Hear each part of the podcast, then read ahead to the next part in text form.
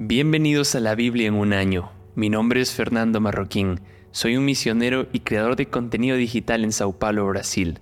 Soy peruano y estoy muy feliz de tener el privilegio de acompañarte en este episodio bonus Detrás del libro. Hoy vamos a aprender un poco sobre la epístola de Judas, o también llamada Carta de Judas. Es precisamente el penúltimo libro del Nuevo Testamento.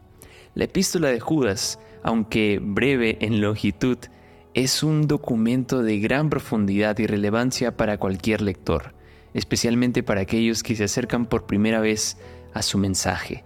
Esta carta se ubica en el Nuevo Testamento antes del libro de Apocalipsis y es atribuida a Judas, hermano de Jacobo y de Jesucristo, quien se identifica no por su vínculo familiar en su epístola, sino como un humilde siervo de Jesucristo. Este detalle es bastante interesante porque realza la seriedad y la humildad con la que aborda su propósito principal, el cual era advertir a los creyentes sobre los peligros de los falsos maestros y también de las enseñanzas corruptas que se infiltran en la iglesia. Su mensaje es claro y directo, marcado por un tono de urgencia que refleja los desafíos que enfrentaban los creyentes de su tiempo lidiando con la integración de las enseñanzas de Jesús en un mundo diverso y también muy hostil. La carta se destaca no solo por su firme defensa a la ortodoxia cristiana, sino también por su uso único de literatura no canónica como las referencias a Primera Enoch y la Asunción de Moisés para ilustrar sus puntos. Este aspecto hace de Judas un texto fascinante que revela la dinámica cultural y religiosa de aquella época.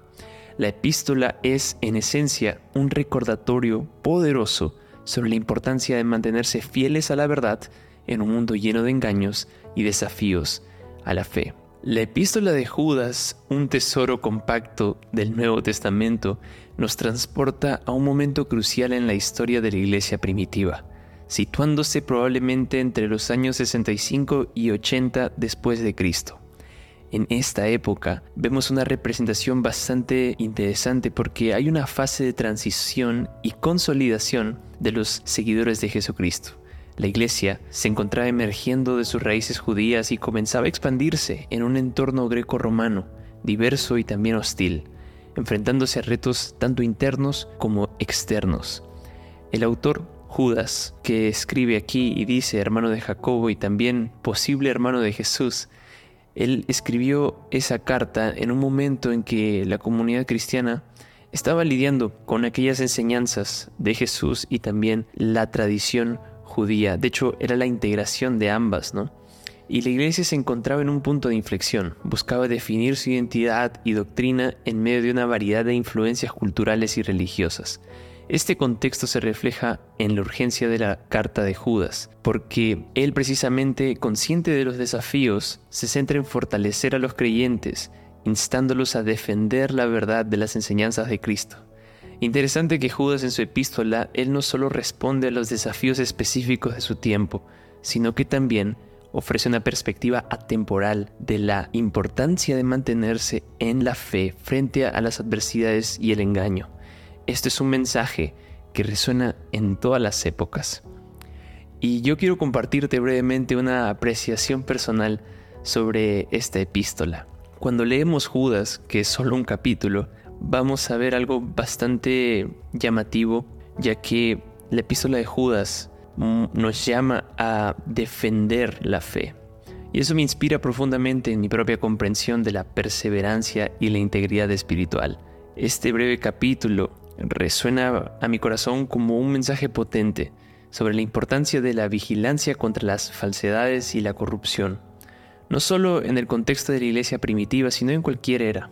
Precisamente Judas al abordar los desafíos a la verdad y a la doctrina, nos muestra cómo la fe verdadera no solo es una cuestión de creencias, sino también de acción y de firmeza ante la adversidad.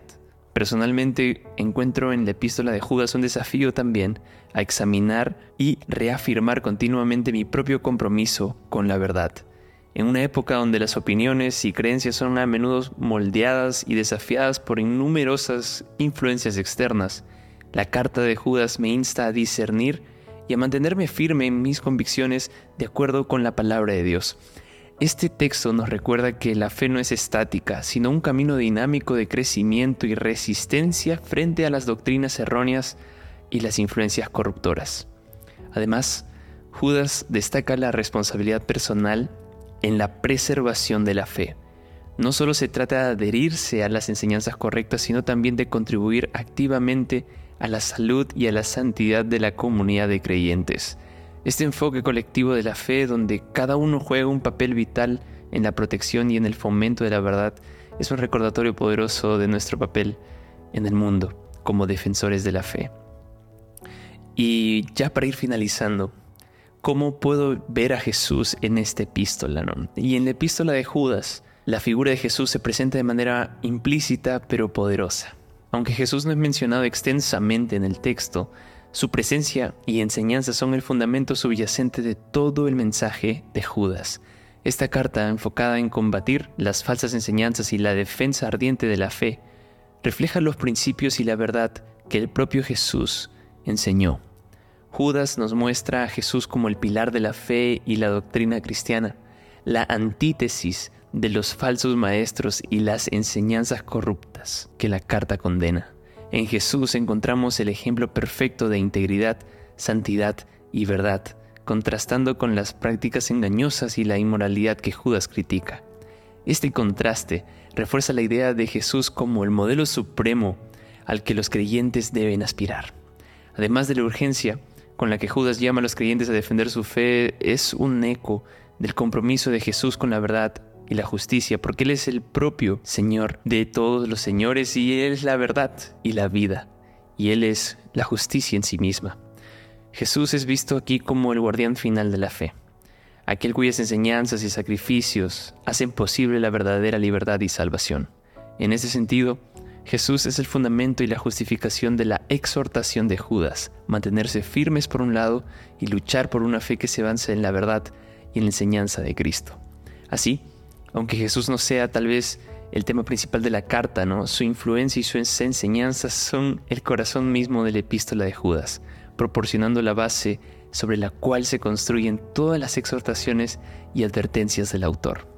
Habiendo dicho todo esto, te animo a que puedas estudiar y disfrutar la epístola de Judas con una perspectiva esperanzadora, en donde conocerás más a profundidad a Jesús como fundamento de nuestra fe ya que Él es el camino, la verdad y la vida. Si llegaste hasta este momento, que el Señor pueda bendecirte grandemente y muchas gracias Samu por esta invitación. Que el Señor te bendiga a ti y a tu familia también y tu ministerio.